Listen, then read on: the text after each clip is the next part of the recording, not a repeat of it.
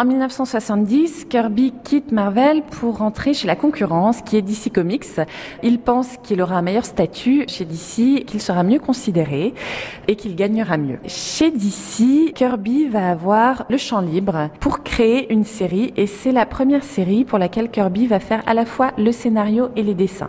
C'est vraiment son bébé, c'est une œuvre d'art totale pour lui puisqu'il contrôle absolument tout euh, dans cette série.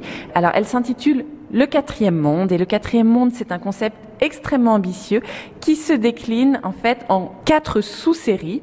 Forever People, Mr. Miracle, les New Gods et Jimmy Olsen. Donc là, on est vraiment euh, chez Kirby dans une volonté un petit peu démiurgique de créer un univers aux ramifications gigantesques. L'intrigue de base du quatrième monde est pour le coup assez basique. La série met en scène la lutte entre deux planètes, la planète du bien et la planète du mal. La planète du bien est dirigée par un personnage qui est assez proche de la figure de Dieu, qui s'appelle High Father, le haut père, et la planète du mal est dirigée par le plus méchant des super méchants, qui s'appelle Darkseid. Alors là où Kirby est très fort, c'est qu'il invente un schéma qui va marquer par la suite George Lucas pour la guerre des étoiles.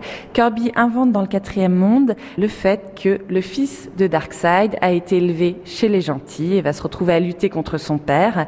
Et inversement, le fils de Dieu le Père euh, dans la planète du bien a été élevé chez les méchants. Donc on a comme ça tout un travail un petit peu sur euh, le rapport au père, le manichéisme, tout ça se passant dans les étoiles. Donc ils sont des thématiques qui vont marquer George Lucas et qui vont ressortir quelques quelques années plus tard dans Star Wars. Donc ça, c'est vraiment l'un des apports du quatrième monde, c'est un petit peu précurseur.